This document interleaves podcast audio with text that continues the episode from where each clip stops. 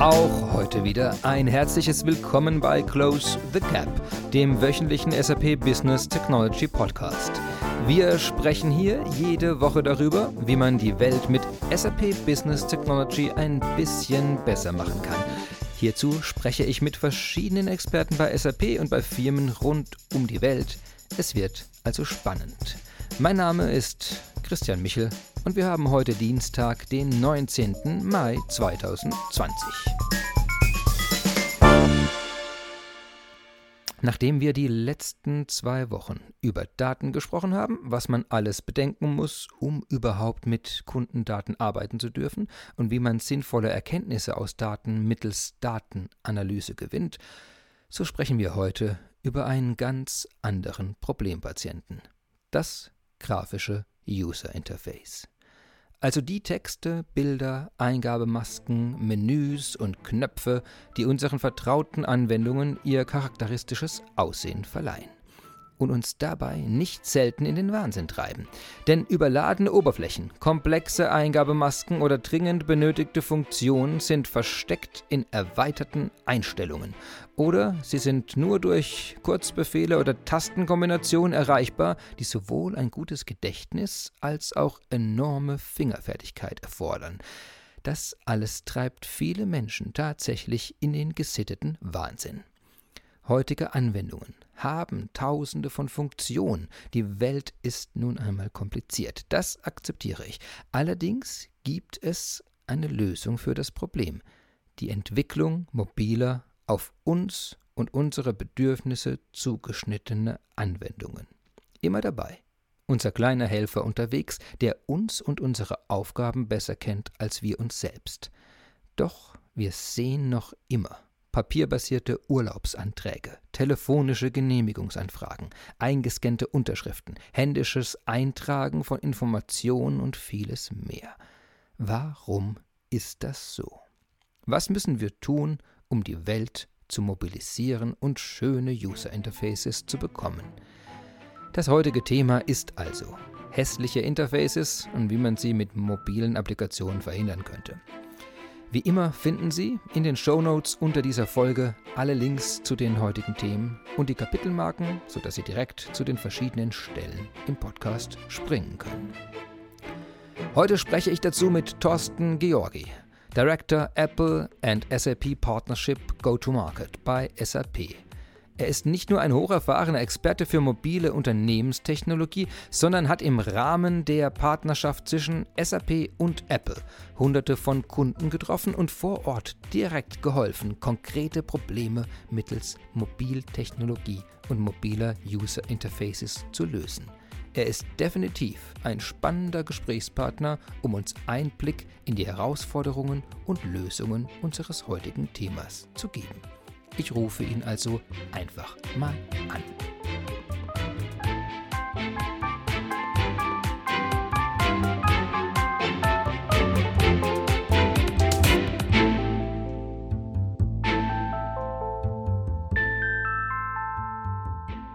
Ja, hallo, Thorsten, wie geht's dir? Hallo Christian, mir geht's gut. Sehr schön. Danke, dass du dir heute Zeit genommen hast, dass wir miteinander sprechen können zu diesem spannenden Thema hässliche Interfaces. Ich glaube, du bist wirklich einer der äh, größten Experten zu dem Bereich, wo man verstehen kann, welchen Einfluss eine, ein Interface, also ob mobil oder lokal, auf ein Verhalten oder auf einen Businessprozess hat. Und da würde ich mich gerne die nächsten äh, Minuten mit dir genauer drüber unterhalten, wenn das für dich okay ist. Das freut mich, ja. Ist super. Ähm, Erstmal vielleicht zu dir. Ähm, was ist denn so dein, dein Hintergrund? Was hat dich denn in die Mobilität hineingetrieben, dass du heute so, so, so einen Expertenstatus da wirklich äh, genießt? Ja, ich bin gelernter Bankkaufmann und habe nach meiner Ausbildung äh, relativ schnell den Schritt in das ähm, Electronic Banking damals gemacht. Und da ging es dann äh, im Verlauf auch um Mobilität im Sinne von mobilem Bezahlen und äh, mobilem Banking.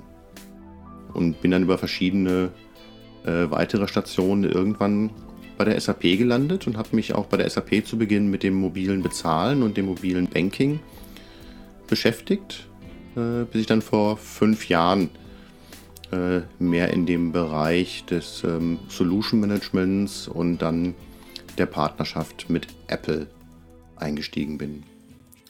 Die Partnerschaft mit Apple, das ist also heute auch wirklich der Kern dessen, was du, was du betreibst, oder? Die Aktivitäten rund um die Möglichkeiten mit Apple zusammen mobile Applikationen zu bauen oder äh, die, äh, die Verbreitung der Anwendungen auf iOS-Geräten zu unterstützen? Also wo ist da der, was ist da der Kern?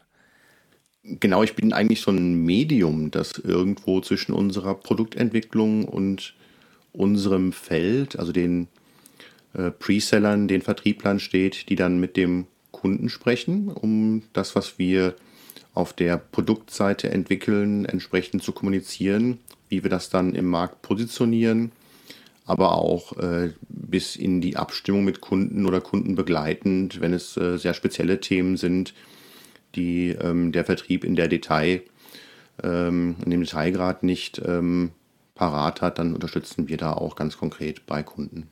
Entsprechend mit dem Wissen auch, das du über die Jahre angesammelt hast, zu diesem speziellen Know-how, das man braucht, um Mobilapplikationseinsatz wirklich zu verstehen. Genau, Mobile ist ja ein Thema, was, äh, was jeden Kunden in der einen oder anderen Form betrifft, schon, schon lange auch. Und da gibt es dann auch viele Erfahrungswerte, die man in, der, äh, in dem globalen Team einfach auch ähm, vielleicht besser einsammeln kann und um dann wieder ähm, so zu verpacken, dass sie für einen Kunden relevant sind. Okay. Äh, wir hatten jetzt, äh, also im ersten Teil unseres Podcasts sprechen wir immer über das Problem. Also zu verstehen, was für einen Impact hat jetzt in, in der heutigen Folge, hat denn das Vorhandensein von schlechten oder hässlichen oder nicht funktionalen Interfaces? Ähm, welche Probleme verursacht das eigentlich? Und was ist die Tragweite davon und an welche Aspekte muss man denken, um sowas zu implementieren und vergisst es vielleicht auch oft, weil doch die Unternehmenswelt ein bisschen komplexer ist, als äh, einfach mal ein Bild anzuzeigen. Und da wäre es extrem spannend, wenn wir äh, wenn du uns ein bisschen Einblick gibst in, in so Kernprobleme, die dir da auffallen oder einfallen.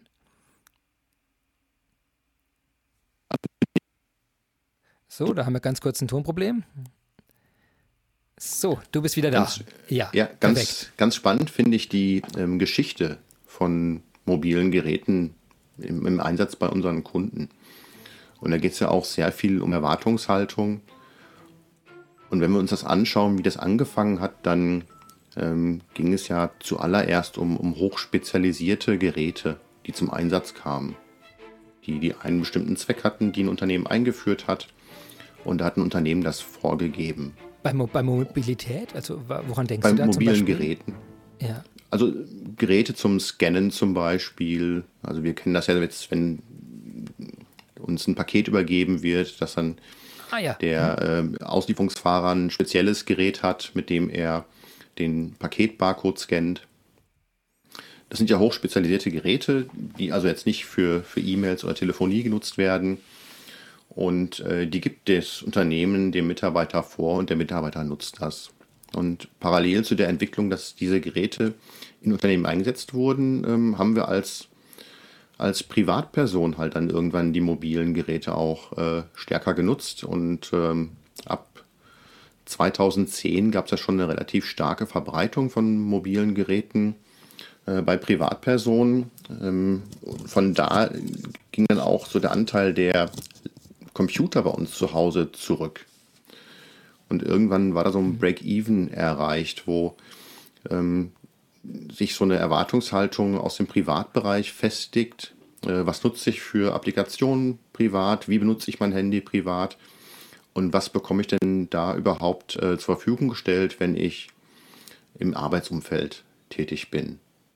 Und da ist, glaube ich, dann für die Unternehmen die große Herausforderung gekommen, dass man nicht mehr etwas ähm, über eine Anweisung an den Mitarbeiter herausgibt, sondern da auch auf eine gewisse Erwartungshaltung trifft, welche, welche Funktionalität so eine Applikation, die auf meinem mobilen Gerät läuft, äh, bringen muss. Ja, Im Sinne von Funktionalität, aber auch, was wir so schön Benutzererlebnis äh, nennen. Und heute äh, ist das dann noch viel stärker, weil die Generation der Arbeitnehmer ja immer äh, jünger wird und dadurch die Erwartungshaltung noch viel stärker mobil geprägt ist. Es gibt also heute ja viele, die sich nur noch über mobiles Gerät mit dem Internet verbinden und gar keinen PC mehr benutzen, äh, keinen, keinen stationären PC, wenn dann vielleicht nochmal ein Laptop oder eher ein Tablet im Einsatz haben. Äh, ich merke das massiv zum, äh, so einem ganz kleinen Beispiel wie bei den Reisekostenabrechnungen. Also ich erinnere mich früher, dass wir das irgendwie äh, am Tag danach nochmal in ausgedruckten Formen Kopien gemacht hat, in irgendwelche Kuverts eingepflegt hat, dann verschickt hat. Da war es schon Shared Service Center, die das dann äh, gemacht haben. Und dass ich heute von einer äh, Reise immer zurückkomme und äh, an dem Punkt, wenn ich durch meine Haustüre trete, habe ich die Reisekostenabrechnung fertig. Also heute, ich schicke quasi, ich, ich schicke sozusagen im, im, im Bus vielleicht vom Bahnhof nach Hause oder äh, wenn ich dann aus dem Auto aussteige, dann schicke ich das heute ab, weil die entsprechenden Belege kamen per E-Mail. Äh, ganz viele Anwendungen sind heute schon direkt angebunden, sodass ich eine Hotelrechnung oder für, eine, für einen Fahrdienstanbieter, äh, dass ich diese Belege direkt schon in der Applikation habe und ich eigentlich ganz anders als früher, wo das immer, und ich muss gestehen, ein sehr unangenehmer äh, Nachtrag jeder Reise war, wo ich dann alles nochmal zusammentragen musste, händisch und dann nochmal einschicken musste, ins Büro oft noch dafür musste, um das zu tun. Und heute zu sagen, so ein mobiles Szenario. Ich bin auf Reise, will mobil, also sowas wie zum Beispiel äh, Reisekostenabrechnung gerne schon unterwegs machen, weil da habe ich zum Beispiel viele Wart viel Wartezeit. Ich stehe am Bahnhof, ich stehe am, äh, am Flughafen und da gibt es viele Übergangs- Zonen, in denen ich genau diese Aufgaben erfüllen kann. Da bin ich wahnsinnig dankbar heute, dass ich das da drin nutzen kann und plötzlich die Reisekostenabrechnung quasi mit der Reise auch vom Tisch habe. Und das ist ja auch ein super Beispiel dafür, dass man nicht einfach nur den Prozess mobilisiert hat, sondern einen mobilen Prozess gebaut hat. Weil normalerweise macht man oder in, in der Vergangenheit hat man das natürlich immer so gemacht, dass man sich angeschaut hat, was haben wir hier am PC und hat das dann quasi nur auf dem Formfaktor mobiles Gerät äh, umgesetzt. Mhm. Aber ähm, bei der Reisekostenabrechnung ähm, hast du jetzt den Vorteil, dass du nicht mehr die Papierbelege verpacken und verschicken musst, sortieren, aufkleben, sondern du machst ein Foto von einem mobilen Beleg, du weißt, wann du dieses Foto gemacht hast das Foto kann direkt auch gescannt werden, die maschinenlesbare Schrift kann eingetragen werden in das System und du verzichtest auf die äh, papierhaften Belege in der Folge und hast dann mhm. diesen Prozess mobilisiert unter Berücksichtigung der Funktionalitäten, die du auf dem mobilen Gerät auch hast, wie zum Beispiel kannst du ja auch die, die ähm, ähm, Daten, wo du dieses Foto gemacht hast, direkt mitverarbeiten. Ähm, du kannst ähm, die, die Kamera benutzen, ist ja auch eine native Funktionalität. Und das ist durchaus spannend, wenn man sich anschaut, wie viel Zeitersparnis das äh, ausmacht, aber für dich als Anwender natürlich auch eine gewisse Zufriedenheit herstellt. Weil du jetzt äh, wesentlich weniger Zeit damit verwendest, Reisekosten im Büro abzurechnen und im Zweifelsfall das Geld auch äh, dann schneller zurücküberwiesen bekommst. Ja, zumal man manchmal ja fast in die Problematik dann reinrutscht, dass man sagt, es ist jetzt so aufwendig für einen kleinen Betrag was zurückzufordern, dass es dann fast, dass man versucht, es einfach gar nicht mehr zurückzuholen bei manchen Beträgen, weil man sagt, es ist, es ist, ich stecke nicht einen ganzen Tag rein, um irgendwie 4,99 Euro zurückzufordern.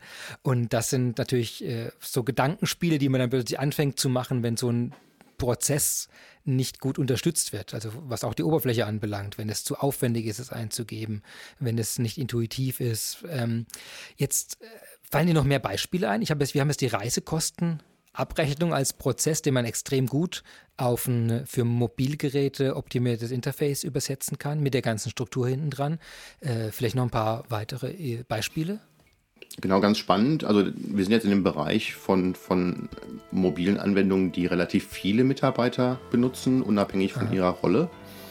Daher gibt es natürlich auch äh, bei uns in der SAP so einen, so einen Lieblingsgeschäftsvorfall, äh, die Genehmigung.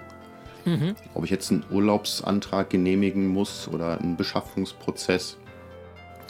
Und auch da ähm, gibt es tolle Möglichkeiten, das mobil zu machen, den, den Prozess auch sehr stark zu vereinfachen sehr viel Zeit einzusparen. ähm, in der Geschwindigkeit dieses Prozesses, aber auch vor allem, äh, wie schnell so eine Entscheidung dann herbeigeführt wird. Also wenn ich benachrichtigt werde, der Christian möchte einen Tag Urlaub nehmen und muss mich dann aber erst wieder an den Rechner begeben, mich ins VPN einwählen, dann 15 Klicks, bis ich da in der Genehmigungsmaske bin, wenn ich das mobil mache. Wir haben bei uns intern ähm, eine schöne äh, App dafür gebaut bekommen, wo ich durch ein, ein Rechts-Links-Wischen eine Genehmigung durchführen kann.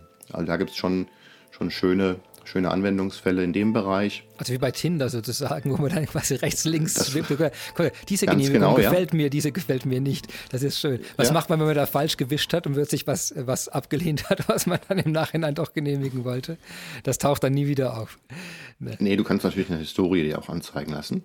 Ähm, ein anderer äh, Geschäftsvorfall, den, den ich auch sehr spannend finde, sind ähm, im Prinzip alle, alle Personal- relevanten Geschäftsvorfälle, die auch viele, viele Mitarbeiter nutzen. Ob das die Zeiterfassung ist, was bei vielen Kunden aktuell sehr relevant ist, wo Mitarbeiter, die sonst im Büro arbeiten, jetzt im Homeoffice arbeiten und jetzt auf einmal auch mhm. Zeiten mhm. erfassen müssen.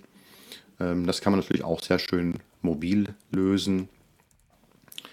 Ähm, und, noch viel spannender als die, ähm, die generischen äh, Apps, die, die jeder Mitarbeiter nutzt, sind natürlich die Apps, die dann rollenbasiert sind, wo ich wirklich einen Mitarbeiter habe, der ähm, in der Hauptsache äh, selbst mobil ist und dadurch halt nicht die Möglichkeit hat, immer wieder einen PC zu nutzen und dann möglichst viele Prozesse in, in einer App zusammenlaufen zu lassen, damit diese App den Mitarbeiter den ganzen Tag begleiten kann. Also gerade in dem Bereich äh, Servicetechniker, Instandhaltung, ähm, oder Vertriebsmitarbeiter im Außendienst oder in der Filiale. Mhm. Ähm, die kämpfen oft mit äh, sehr komplexen ähm, Interfaces oder, oder Prozessen, die dahinter liegen.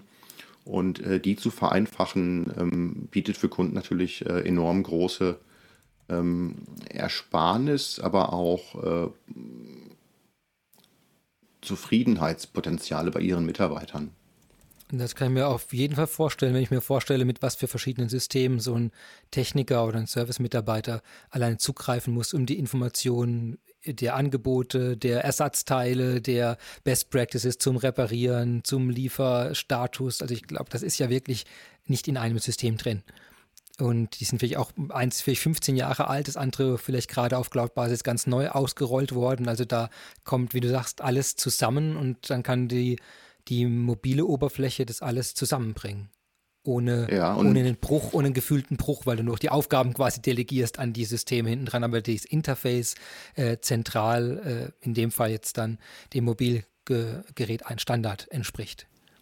Genau, und, und weil du gerade das äh, gesagt hast mit den verschiedenen äh, Hintergrundsystemen, das ist dann schon oft überraschend, wenn man beim Kunden ist und feststellt, dass die Mitarbeiter zum Beispiel in der Produktion oder im im ähm, Servicetechnikbereich äh, wirklich auch die Namen einzelner Produkte alle kennen, darauf einzeln geschult werden und ähm, sich viel mit, mit äh, Trainings beschäftigen müssen, die mit ihrer eigentlichen Aufgabe dann nichts zu tun haben, äh, wo man heute natürlich die, die Möglichkeiten nutzen kann, über die Integration ähm, das auch zu verschleiern und ähm, die, die Interfaces so einfach zu gestalten, dass die ähnlich intuitiv sind wie eine Applikation, die man im privaten Bereich nutzt.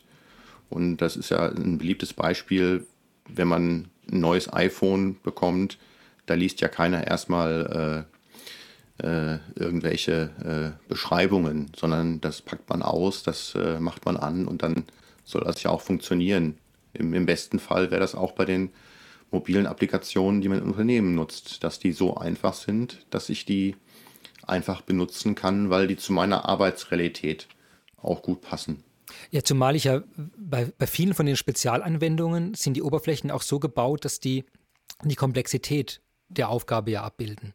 Und was mir an vielen Mobilapplikationen so gut gefällt, wie du sagst, wenn die, gerade wenn die rollenbasiert werden, dass man dann die auch wirklich zuschneidet und nur noch die Elemente anbietet, die für diese Rolle zu dem Zeitpunkt notwendig sind. Also man bekommt, man bekommt so eine Art Guide plötzlich, also Schritt für Schritt Anleitungen, nur die Information, vielleicht noch äh, Informationen zusätzlich angereichert, äh, einfach viel mehr Platz. Und wenn, und ich kann mir das gut vorstellen, wenn Leute dann zwischen vier, fünf Systemen wechseln, die auch alle wieder abgedatet werden, neue Versionen haben, da kommt man ja aus dem Schulen gar nicht mehr raus wenn man nicht diesen vereinfachten Interface-Layer eigentlich reinmacht. Nur mal Oberfläche mal bleiben, dass man mal sagt, alleine das schon, dass ich nicht von zwischen zehn verschiedenen Oberflächen und Logiken hin und her springen muss, sondern funktionell das wirklich an einer Oberfläche zusammenbringe, die auch noch mobil ist. Das alleine ist schon ein Riesengewinn. Genau, wir wissen ja auch, in welchem Kontext sich der Mitarbeiter gerade befindet. Also wir wissen ja, wo ist der Mitarbeiter mit seinem Gerät, ähm, was, was äh, befindet sich in der Nähe, ähm, was macht der gerade und können dann dem, das Interface auch so gestalten, dass es halt auf diesen Kontext reagiert. Also das Beispiel wäre jetzt der mhm. Servicetechniker, mhm. der verschiedene Arbeitsaufträge in seiner Liste hat. Da wissen wir jetzt, bei welchem Arbeitsauftrag befindet er sich gerade und könnte dann das Interface entsprechend auch ähm, darauf anpassen. Jetzt haben wir extrem viele Gründe gefunden, warum er das unbedingt will. Also es ist schneller, es kann papierbasierte äh, problematische Prozesse ersetzen, man kann rollenbasiert reagieren, man kann kontextabhängig reagieren. Äh, die Verbreitung der Mobilapplikationen im Unternehmen scheint mir aber noch überschaubar zu sein. Also es werden zwar viele eingesetzt, aber wenn ich mir anschaue, wie viele Prozesse ein Unternehmen hat, wie viele spezielle Rollen, wie viele spezielle Situationen, dann habe ich das Gefühl, dass es dafür doch eigentlich noch immer noch relativ wenige im, im Unternehmenseinsatz gibt. Außer eben so diese, diese Top-Sachen, wo man sagt, genau, Genehmigungsprozess für Gruppe X oder äh, du hast vorher noch Reiseab ab, äh, Reisekosten abrechnen, dass wir die dann in Begleitung vielleicht sogar von größeren Applikationen, dass die da sogar mitkommen oder ein Teil davon sind. Aber dieses sich Zuschneiden von Prozessen auf einer Mobilapplikation für die Gruppe, ähm, das scheint mir dann doch mit ein paar Hürden verbunden zu sein. Ähm, vielleicht hast du da ein paar, paar Anmerkungen dazu? Ja, ich glaube, das kam auch in deiner letzten Folge schon mal zur Sprache. Ähm, wir, wir reden oft von Digitalisierung, aber wenn ich halt nur einen Vorfall betrachte, dann ist das noch keine Digitalisierung. Mhm. Und ähm, in, in, unsere Kunden, die fangen jetzt nicht heute an, mobile Apps zu bauen. Die haben vor vielen Jahren schon angefangen, mobile Apps zu bauen. Da war der Markt aber noch wesentlich heterogener.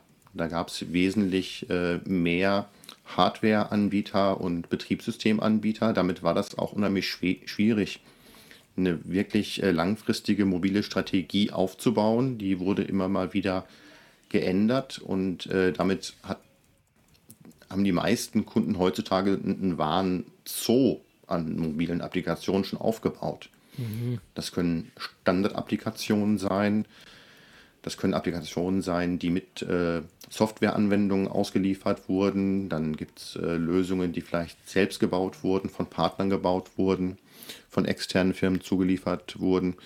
Und viele Kunden beschäftigen sich halt auch sehr viel damit, diese Applikationen am Leben zu halten. Und das macht es dann für diese Teams auch schwieriger, die volle Aufmerksamkeit auf die Zukunft zu richten. Die müssen halt das Haus am Laufen halten. Und mhm. jetzt ist aber die Zeit eigentlich reif, wo es eigentlich nur noch zwei große Anbieter gibt, die die Betriebssysteme bereitstellen, sich da auch eine mobile Strategie zu erarbeiten und zu überlegen, welche Geschäftsvorfälle habe ich denn, die mir besonders wichtig sind, wo ich anfangen möchte zu verproben, dass diese neue mobile Strategie, die ich jetzt aufbaue, dann auch wirklich funktioniert. Ja, zumal die ja wirklich eine Durchdringung der Märkte jetzt haben, wo man wirklich sagen kann, also selbst wenn ich damit eine dritte oder vierte Plattform außer Acht lasse, dann verliere ich einen kleinen Prozentsatz an, an potenziellen Geräten, aber den Löwenanteil erreiche ich damit. Und das ist wirklich natürlich eine einzigartige Zeit dafür. Und das stimmt natürlich, das war ja lange nicht so absehbar. Ich sehe da so eine Parallele zu, diese, zu der Zeit, als die Browser aufkamen als dann, äh, als wird sich mit den verschiedenen Anbietern äh, man eigentlich eine Browserweiche nach der anderen reinprogrammieren musste, weil man sagen musste, okay, wenn ihr jetzt auf dem Safari seid, dann müssen wir leider den HTML und äh, Cascading Style Sheets das ganze Zeug komplett anders interpretieren oder Spezifika ausnehmen, als wenn ihr am Internet Explorer Version 4, 5 irgendwas seid. Und das ist ja, hat sich ja auch eigentlich lange, wenn bis heute zum gewissen Grad auch nicht aufgelöst. Insofern ist es im Mobilmarkt ja, äh, sollte es ja ein bisschen einfacher sein, weil zumindest die Betriebssysteme, äh, zumindest würde ich jetzt davon ausgehen, ist eigentlich Android oder iOS. Das sind die beiden großen Player. Und äh, bei iOS gibt es meines Wissens keine Varianten davon, sondern das sind halt die Versionen, die Apple rausbringt. Bei Android gibt es halt wahrscheinlich von den Herstellern noch ein paar Varianten mit den Tools, die draufgesetzt werden, aber das Kernbetriebssystem ist dann zum Glück auch das gleiche. Und insofern äh, finde ich das äh, einen spannenden Punkt zu sagen, jetzt, jetzt ist wirklich der Zeitpunkt, eine unternehmensweite Mobilstrategie äh, für die beiden Plattformen sich zu überlegen, um die ganzen äh, Ziele, die wir ja vorhin benannt haben, wirklich umzusetzen. Die, die Digitalisierung hast du jetzt vorhin als Anfangshürde genommen. Eben ein Fall ist, ein Fall ist noch keine Innovation, sondern erst wenn du systematisch übers Unternehmen äh, hinaussetzt. Das hast du gesagt, die Zeit wäre reif dafür. Äh, siehst du bei Unternehmen, die jetzt sagen, ja doch, ich möchte das, ich will jetzt breit mobil äh, Interfaces einsetzen und bauen. Haben die, was für Probleme es da noch gibt? Also woran, woran scheitern die jetzt? Die, die haben schon verstanden, ja, ich will das und ich will strateg strategisch auf die beiden großen Plattformen jetzt setzen. Was, was ist denn der nächste typische äh, Hinderungsgrund? Ja, die Strukturen natürlich. Also als ähm, in den seltensten Fällen haben wir jemanden, der zentral die ganzen Fachbereiche auch orchestriert. Mhm. Und ähm, damit habe ich dann immer irgendwo einen Bruch zwischen dem, der die mobilen Applikationen verantwortet und auch ausrollt und denjenigen, die die Prozesse verantworten. Und wenn wir über Digitalisierung im Immobilienbereich reden, dann, dann reden wir auch darüber, diese Prozesse anzufassen. Also nicht nur ein mobiles Interface für den Prozess zu bauen, sondern zu überlegen, wie sieht denn ein mobiler Prozess aus?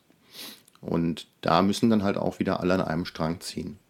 Das stelle ich mir wirklich schwer vor. Also gerade wie du vorhin gesagt hast, dass eins der Haupteinsatzszenarien ist, dass man fast rollenabhängig äh, über ganz viele verteilte Systeme hinweg etwas anbietet. Und dann ist ja wirklich eine Frage, wer überhaupt der sich dafür verantwortlich fühlende wäre im Unternehmen. Es setzt ja genau. recht weit hoch an. Also da muss man schon sehr weit hochgehen, dass man jemanden hat, der die Verantwortung trägt, der die ganzen Abteilungen und die verschiedenen Rollen zusammenbringt. Also ist das einer der großen Probleme dann, dass es vielleicht die Mobilisierung nicht genügend weit oben angekommen ist? Nein, in der Regel versuchen wir unsere Kunden ja da abzuholen, wo wir sie vorfinden. Und ähm, oft gibt es halt die Gespräche, wo es einen ganz konkreten Bedarf beim Kunden gibt, etwas zu lösen. Und dann, dann steigen wir da ja auch ein. Ähm, das ähm, will man dann nicht unbedingt künstlich aufblasen und sagen, natürlich äh, könnten wir jetzt auch dieses konkrete Problem lösen, aber lasst uns erstmal über die ähm, Strategie sprechen ähm, das äh, wäre dann wahrscheinlich auch nicht die, die ähm, bevorzugte Herangehensweise von den, von den Kunden. Ähm, auf der anderen Seite, wenn man da mehrere äh, Geschäftsvorfälle identifizieren kann, dann zu sagen, das wäre eine gute Basis, um das mal auch strategisch zu betrachten und zu überlegen, ähm, was würde sich da mittelfristig, langfristig verändern, wenn man jetzt auf ähm, eine neue oder optimierte mobile Strategie setzt. Mhm. Jetzt haben wir, äh, äh, du, also wenn wir jetzt an dem Punkt sind, Sie setzen drauf, äh, jetzt stelle ich, gehen wir nochmal handwerklich weiter runter. Jetzt setzt das ja jemand um. Ist das ein, äh, ist das ein Problem, überhaupt Mobilapplikationen zu schreiben? Also das, das Entwickeln davon? Also wenn ich jetzt schaue, heute schreibt quasi jedes Script-Kitty, wenn es das Wort noch gibt, ich weiß es nicht, aber zumindest jeder, jeder ist in der Lage, äh, irgendwo sich einen kleinen Server, einen kleinen Webspace, irgendwas zu nehmen und darauf ein Programm zu schreiben und macht es dann äh, mit viel Freude. Äh, Mobilapplikationen kann ich mir vorstellen, äh, gerade für Unternehmensprozesse, die haben eine ganz eigene Komplexität und auch ein Know-how, das man braucht. Haben wir die Leute, also äh, ist es ein Problem für Unternehmen zum Beispiel überhaupt an das Know-how zu kommen und die Guidelines, wie schreibe ich das Ding überhaupt? Äh, fangen die da bei Null an? Wie siehst du das? Nee, äh, prinzipiell glaube ich nicht, dass ähm, die Applikationsentwicklung für sich genommen als großes äh, Problem wahrgenommen wird. Da gibt es äh, mit Sicherheit genug ähm, Entwickler, die das ähm, können. Und es gibt auch genug ähm, Werkzeuge, um die zu bauen. Das Schwierige ist halt dann, eine Applikation zu bauen, die auszurollen an die Mitarbeiter, natürlich auch äh, zu messen irgendwo, wird die überhaupt angenommen, um dann Verbesserungen durchzuführen. Und da kommen wir halt in den Bereich rein, man muss halt immer wieder an die App zurück. Ja, dann kommt mhm. natürlich irgendwann ein Update, es kommen neue Funktionalitäten im Gerät, man möchte die auch nutzen. Und ähm, das ist dann, glaube ich, die Schwierigkeit für Unternehmen, da eine belastbare Basis für die Applikationsentwicklung aufzubauen, die man halt ähm, als, als Träger verwendet, damit man nicht alles wieder von, von neuem bauen muss und zeitgleich aber auch die Möglichkeit hat, das zu verfolgen, was in dieser äh, Applikationslandschaft, äh, die beim Mitarbeiter äh, ist, äh, zu verfolgen. Okay. Äh, du, vielen Dank, also dass du mir schon mal Einblick gegeben hast und den Zuhörern. Ähm, falls ich noch nicht erwähnt habe, Show Notes unter dieser Folge. Man kann also überall hinklicken zu den Themen. Wir werden nachher die Links eintragen, dass, dass jeder nachlesen kann, worüber wir heute gesprochen haben. Vielleicht auch ein paar Beispiele und, äh, und Ideen auch da drin. Im zweiten Teil jetzt würden wir versuchen, ein bisschen die, das Portfolio, das wir auf der Business Technology Plattform zu dem Bereich haben, äh, da ein bisschen drin zu verorten. Wir haben ja jetzt ganz konkrete Probleme benannt. Wir wollen von Papier basiert weg. Wir wollen eine mobile Strategie aufbauen, also sehr High-Level da. Aber auch das Thema der Applikationsentwicklung mit Continuous Innovation oder Updates, wie man damit jetzt umgeht. Und im zweiten Teil würde ich gerne mit dir darüber sprechen, ähm, welche, welche Aspekte der Business Technology Plattform da aus deiner Sicht äh, zum Tragen kommen dass du da was äh, oder was ihr so typischerweise einsetzt. Ich vermute die SAP Cloud Plattform als Komponente da drin, als sehr zentrales Element. Ähm, ist das okay für dich? Dann würden wir zum zweiten Teil übergehen. Sehr gerne. Ist super. Ähm, jetzt habe ich schon erwähnt, ähm, es geht erstmal um äh, die Anwendungsentwicklung. Ich fange mal ganz unten an. Ich habe jetzt eine Person, die sagt jetzt, ich möchte eine Anwendung schreiben, überhaupt eine Mobilapplikation. Jetzt sitzt der sitzt man da quasi als Entwickler ja erstmal da und hat die Welt sozusagen offen. Jetzt kann man überall hingehen, kann jede Sprache einsetzen, kann das nativ schreiben, kann das über irgendwelche, äh, ja, vielleicht, vielleicht von dir, welche Option hat man denn überhaupt, um so eine Lösung jetzt umzusetzen, mobil und welche für und wider siehst du denn da? Ja, prinzipiell gibt es äh, drei Herangehensweisen. Ja, man kann natürlich sagen, ich äh, brauche gar keine echte App, ich mache das äh, im Browser auf meinem mobilen Gerät. Dann ähm, sehr lange äh, äh, war die Hybrid-App natürlich auch die, die erste Wahl, wo ich dann quasi äh, den Browser in, einen, in eine App packe und äh, die, die Browser, das Browsererlebnis in, in, in eine App verpackt aufs Gerät gebracht habe, um einfach auch äh, Kosten zu minimieren, äh, für verschiedene Plattformen zu entwickeln. Und dann als dritte äh, Möglichkeit die native Entwicklung.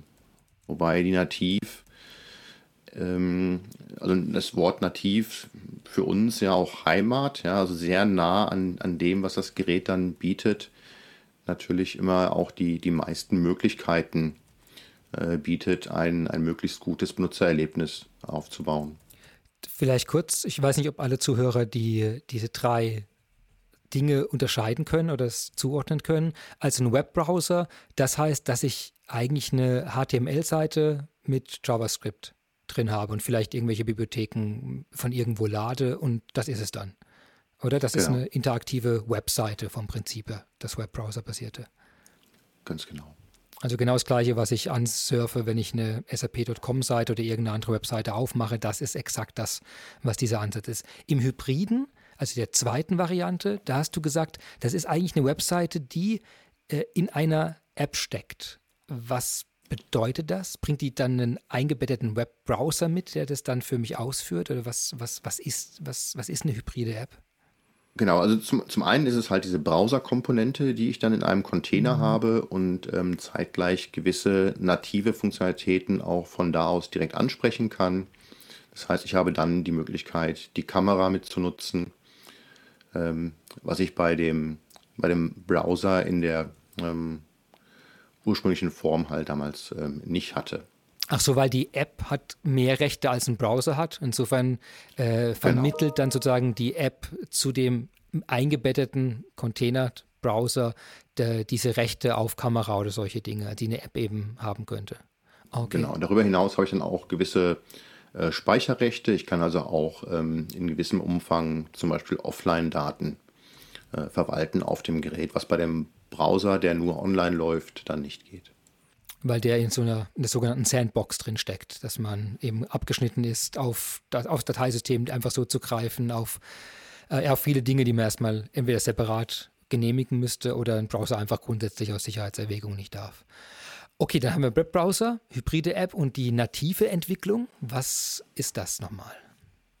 Genau, native Entwicklung, da ähm, programmiere ich dann direkt auch in der Programmiersprache des äh, Betriebssystems das wäre jetzt bei, bei iOS ähm, Swift-Entwicklung und greife dann damit ähm, direkt auf die ähm, nativen SDKs auch der, äh, des Betriebssystems zu und bin dann wirklich ähm, sehr nah am Gerät dran.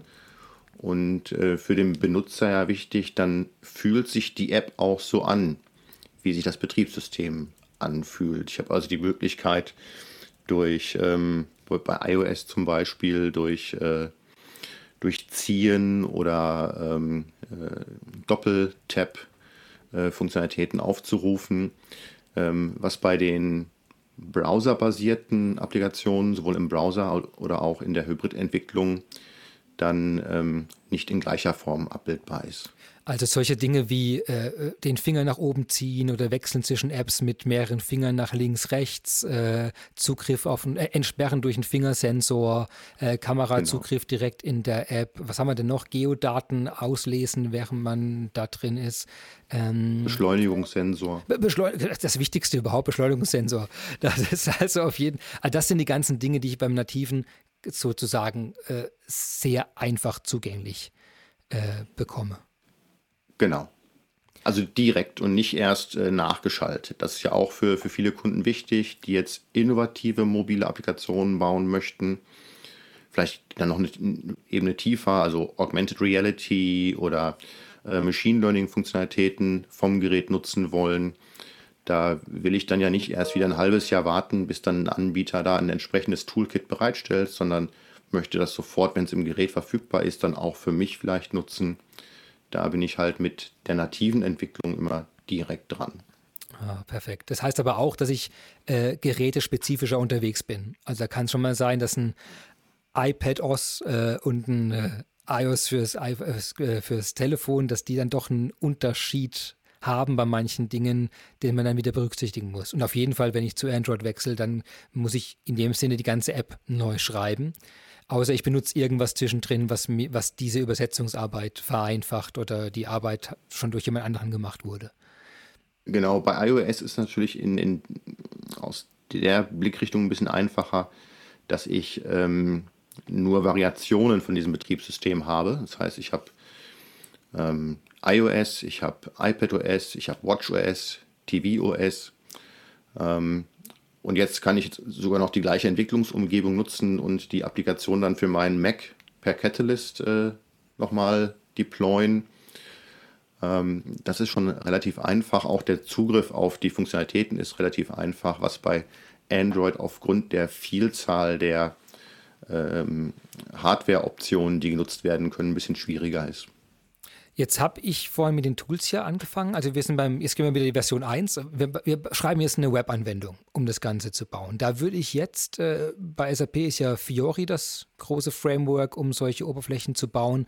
Ähm, was würdest du es dann auch dafür nutzen? Also es ist genau so ein Szenario. Ich habe eine Webbrowser-basierte Anwendung und die würde ich jetzt im Rahmen dieser Technologie-Stacks auf, auf eine Fiori oder UI5-Anwendung, wie das ähm, die Oberfläche ja, also heißt prinzipiell möchte ich ja ähm, den, den Mitarbeitern ermöglichen, sich möglichst immer wieder zu erkennen in den verschiedenen Interfaces, die sie nutzen. Und wenn ich natürlich am, am PC, Laptop äh, eine Fiori-Oberfläche nutze, dann wäre das natürlich schön, wenn man es auf dem mobilen Gerät auch in, in gleicher Form dann äh, wiederfindet.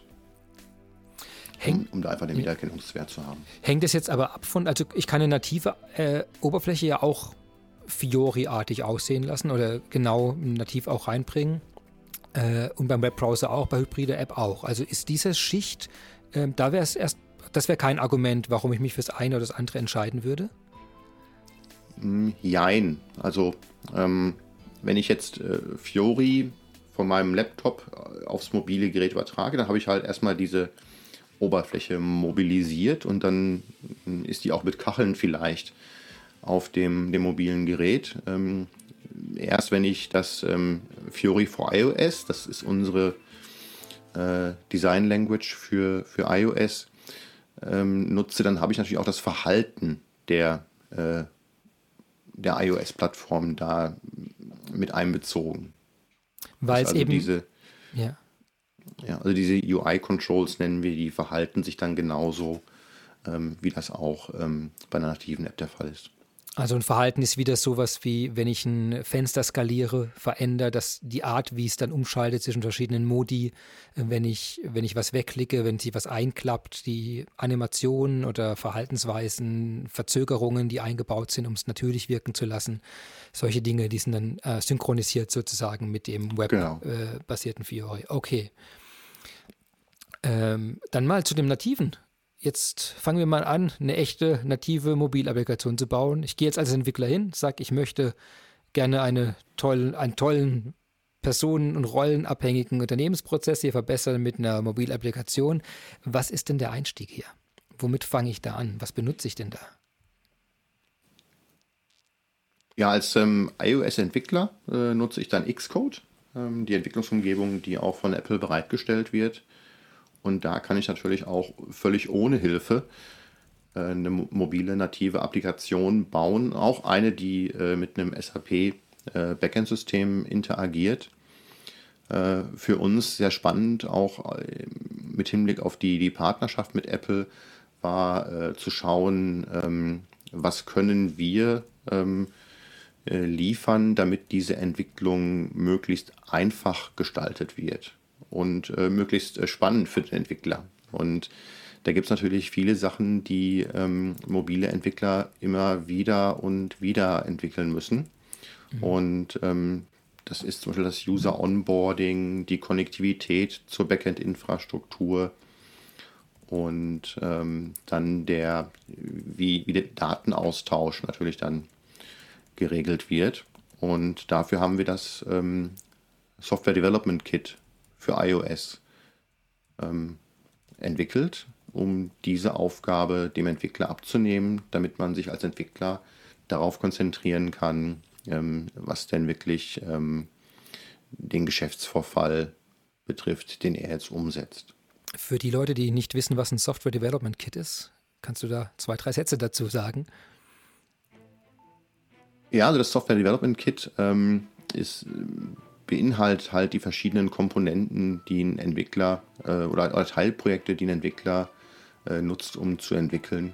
Und ähm, das stellen wir als, als Anbieter bereit.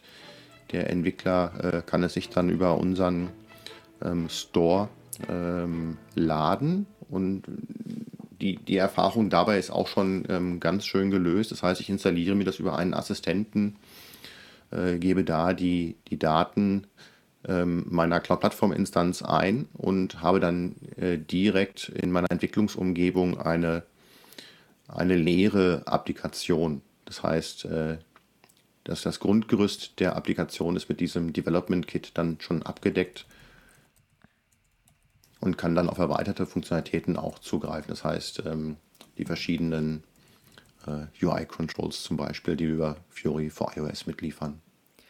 Das heißt also, in dem Software Development Kit, äh, da ist extrem viel Code schon drin, oder? Was Entwickler geschrieben haben. Also andere Entwickler haben typische Dinge, du hast gesagt, äh, beim, fürs Onboarding, für die Backend-Verbindung, für den Datenaustausch, für die UI-Anzeige, äh, statt alles von Grund auf schreiben zu müssen, sind da eigentlich schon tausende von Stunden an Entwicklerarbeit reingeflossen in das, die, sodass man eben sagt, okay, jetzt möchte ich einfach dieses fertige Element zur Anbindung des Backend benutzen. Man gibt da vielleicht noch ein paar Informationen dazu, wo die Adresse davon ist, authentisiert sich da, aber der ganze Rest muss nicht mehr programmiert werden. Und das ist quasi eine Software Development Kit, eine Sammlung an Werkzeugen und solchen fertigen Komponenten, die schon für einen entwickelt wurden, die man dann einfach in seinen Quelltext oder in sein Projekt hineinlädt, wie du sagtest, einfach über den Store laden und dann in die eigene, das eigene Projekt hineinladen kann und dadurch, äh, würde ich es mal annehmen, äh, überhaupt erst in die Lage versetzt wird, eine, eine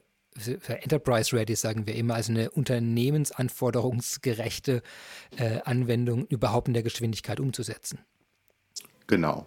Und, und zeitgleich auch dann die Funktionalitäten, die aus den ähm, SAP Cloud Platform Mobile Services bereitgestellt werden, mitzunutzen. Dass ich also ähm, das Logging, das Tracing, Offline-Daten, Synchronisierung, äh, Push-Benachrichtigungen zum Endanwender.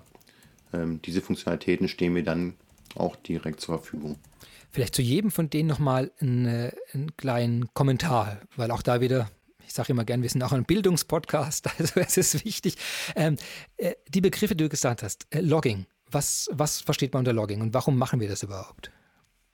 Genau, also ganz spannend ist ja, ähm, viele ähm, Unternehmen, die mobile Applikationen an ihre Mitarbeiter ausgeliefert haben, befinden sich da in gewisser Weise im Blindflug. Das heißt, die wissen gar nicht genau, äh, welche Applikation wird äh, wie oft von, von welchen Mitarbeitern genutzt. Und ähm, da schon mal das Grundgerüst bereitzustellen, dass man, man sieht, äh, in, in, welcher Art und Weise, von in welcher ähm, Masse wird denn die Applikation benutzt, Dafür ist das äh, Logging äh, unheimlich spannend. Wobei mir das äh, Tracing dann natürlich auch dabei hilft, ähm, die, die Fehlersuche ähm, einzuschränken, wenn denn mal ein Fehler gemeldet wird oder ähm, festgestellt wird. Das heißt, Tracing heißt nachverfolgen, äh, was die Quelle von irgendeinem Ereignis war oder von einer Fehlermeldung, auch vielleicht auf Personen bezogen, wenn, sie, wenn wir Bewegungsdaten oder sowas mit reinnehmen. Also alles, was dieses Nachverfolgen anbelangt, auf verschiedensten genau. Ebenen dann. Dann hast du das Stichwort Offline-Benachrichtigung äh, äh, fallen lassen. Ähm, erstmal, was ist es und äh, warum will man das? Ja, also Offline und Benachrichtigung getrennt. Ähm, ja. also, also einmal offline, dass ich, ähm, also in, in vielen äh, Szenarien bewegt sich der Mitarbeiter ja nicht immer im äh, gut verfügbaren äh, WLAN, sondern ist vielleicht äh, wirklich mobil oder äh, befindet sich in einem toten Winkel mit seinem Gerät und auch dann soll die mobile Applikation da nach Möglichkeit noch arbeiten. Und da muss ich dann sicherstellen, dass die Daten, die er für diesen äh, Vorfall braucht, auch zur Verfügung hat. Und das kann ich über die, die Offline-Schnittstelle äh, umsetzen. Okay. Und die Benachrichtigung?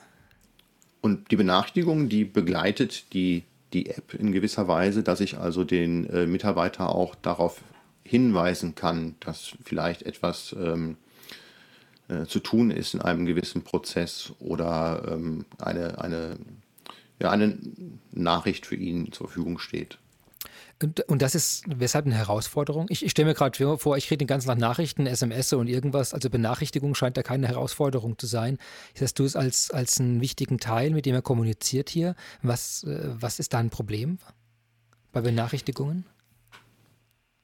Naja, erstmal ist das Problem, dass diese Benachrichtigungen halt oft aus den vielen verschiedenen Systemen ähm, erfolgen. Und immer wenn etwas dezentral mhm. ist, dann äh, bringt das auch äh, gewisse Hürden ähm, aus, aus dem Bereich schon mit und so kann ich es äh, zentralisiert abbilden und äh, somit auch gut, äh, besser äh, warten. Oh, okay, verstanden. Die, die Lösung, du hast es vorhin gesagt, wir sind jetzt hier, also wir sind eine Business Technology Plattform, dort im Bereich der Integration und äh, Development, Application Development. Da drin gibt es den Service auf der SAP Cloud Plattform, der heißt eben SAP Cloud Plattform Mobile Service oder Mobile Services. Singular oder Plural, ich bin nicht ganz sicher gerade. Plural, äh, ja. Services, okay, sehr gut. Ähm, da drin, äh, also die, der Service selbst, der ermöglicht einem jetzt die, das ganze Setup von so einer Mobil, von, für den Betrieb einer Mobilapplikation. Und man hat damit auch die Gegenstelle, die man braucht, um dieses Software Development Kit einzusetzen. Ist das das Setup, wie ich es mir vorstelle, richtig? Also Xcode auf dem Rechner für den Entwickler, der Mobile mhm. Service auf der Cloud-Plattform gestartet, konfiguriert entsprechend und dann habe ich damit die Gegenstelle, die mir dieses ganze Tracing und Logging und Notification und äh, Offline funktioniert. Gut, Offline macht wahrscheinlich die App selbst, aber zumindest eine Gegenstelle für die meisten Sachen, äh, für solche Fähigkeiten zur Verfügung stellt. Und ohne den Mobile Service hätte ich das erstmal nicht. Da müsste ich mich irgendwie anders drum kümmern. Selbst bauen genau, und also selbst entwickeln auch für Offline ist natürlich ähm, die, die Cloud-Plattform ein wichtiger Bestandteil, weil ich muss ja irgendwo definieren, äh, wie findet dieser Datenaustausch statt, äh, was passiert denn, wenn sich Daten verändern, ähm, was wird ins Gerät geschrieben und äh, wie wird wann zurückgeschrieben. Das ist ein sehr wichtiger Punkt, ja. Ich habe es leichtfertig natürlich gesagt, offline ist nur für die App, da hast du natürlich vollkommen recht. Ähm, wenn die wieder online ist, dann, dann fängt ja die Arbeit sozusagen an, die Daten zu synchronisieren und irgendwas das wieder aufzulösen, das wieder auftauchen. Wir haben noch andere Services, vermute ich, die da auch mit reinspielen. Wir haben jetzt das SDK angeschaut, das Teil und die, die Fähigkeiten des Mobile Service. Jetzt kann ich mir gut vorstellen, du hast vorher mal Machine Learning fallen lassen, du hast Integration mal fallen lassen, dass, dass das sehr schnell sehr, äh, noch sehr viel andere Elemente mit einschließen könnte, um so einen Ende-zu-Ende-Prozess äh, wirklich zu ermöglichen, der dann ein mobiles Interface äh, quasi für den Nutzer erstmal nur als mobiles Interface auftaucht, aber eigentlich von der Funktionalität her noch sehr viel weitergehen muss. Vielleicht dann noch äh, vielleicht zwei, drei Services, die dir da einfallen, die da sehr zentral sind? Genau, also es gibt natürlich auch Apps, die nur für sich selbst stehen, die keine Backend-Integration äh, haben. Auch für die ist natürlich spannend, die dann in, in gleicher äh, Art und Weise zu entwickeln, wie man die anderen Apps auch entwickelt. Äh, für uns sehr spannend wird es halt immer dann, wenn wir äh, komplexere Geschäftsvorfälle haben, sehr innovative Geschäftsvorfälle und ähm, gerade die Themen, die ähm, vielleicht auch noch in der Hype-Phase sind für unsere Kunden, ist ja immer äh, schwierig ähm, zu entscheiden, was mache ich denn jetzt mit, mit wem, mit welcher, welche Herangehensweise ist für uns die richtige. Und ähm, oft ist das eben kein Entweder-Oder, sondern manchmal auch ein, äh, wie funktionieren diese Sachen zusammen. Und ähm, da ist Machine Learning zum Beispiel sehr spannend, gerade weil ich vielleicht mit dem Gerät Funktionalitäten abbilden kann, die ich ähm, jederzeit und überall machen kann, wohingegen dann das Machine Learning im, im Backend natürlich nur funktioniert, äh, wenn ich dann die Daten auf dem mobilen Gerät äh, zuliefere.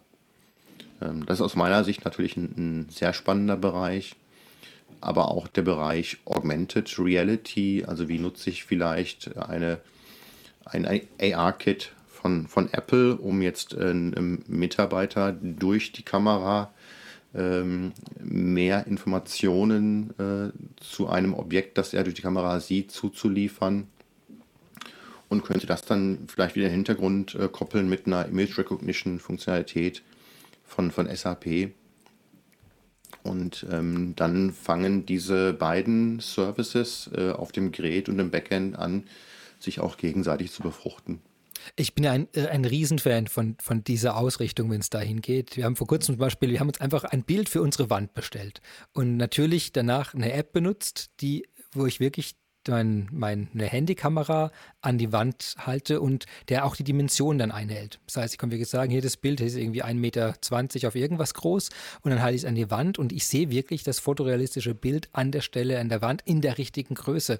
Und das ging jetzt, geht noch nicht so lange, dass die wirklich auch die Maße mit reinnehmen und das finde ich recht beeindruckend, so ein Beispiel. Oder Möbelstücke im Raum platzieren können. Also mhm. diese Kombination, wo man dann wirklich sagt, ich habe hier, äh, ich, die Person ist mobil unterwegs und ein klassisches Interface an einem statischen Rechner äh, gibt es ja nicht her. Man kriegt ja das Bild einfach nicht rein. Man ist ja gerade bei Augmented Reality wirklich an dem Punkt, an dem man es dann benutzen will und möchte dann das Kamerabild da einbinden. Und da fällt mir auch wenig Alternative ein, als so eine native App dann zu bauen, die Dinge wie eben Augmented Reality Kit äh, einsetzt.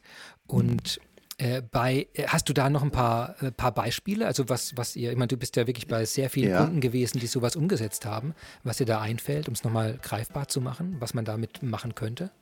Also ich, ich schiebe mal ein Beispiel ein und komme dann auf deine Wand zurück. Also ja. wir haben zum Beispiel ähm, eine, eine Kundin, äh, die eine App gebaut hat, mit der man Füße vermessen kann. Aha. Und das ist natürlich ein, ein super Use Case für jeden, der Schuhe verkauft, verschickt, weil es da eine relativ hohe Quote an Retouren gibt, weil die Schuhe nicht passen. Und äh, mit dieser App kann ich den Fuß so vermessen, dass ich die echte Schuhgröße feststellen kann und äh, somit dann die Retouren äh, sehr stark minimiere. Und ähm,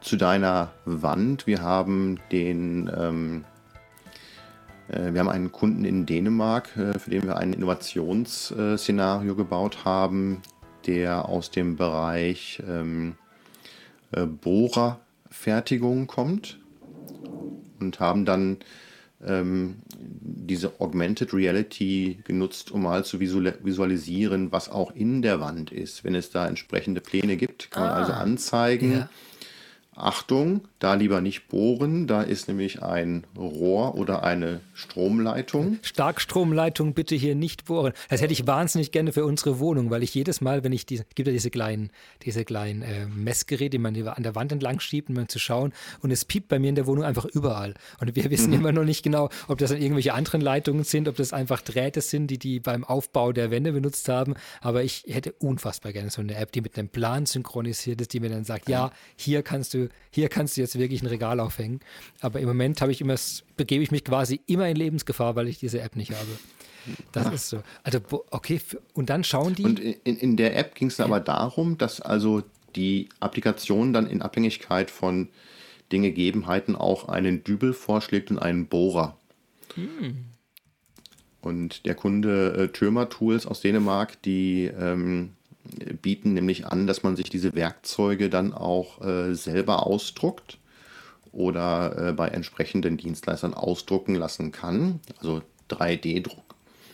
Und äh, somit ähm, die ähm, lokale, nachhaltige äh, On-Demand-Herstellung von Werkzeugen äh, gezeigt werden konnte.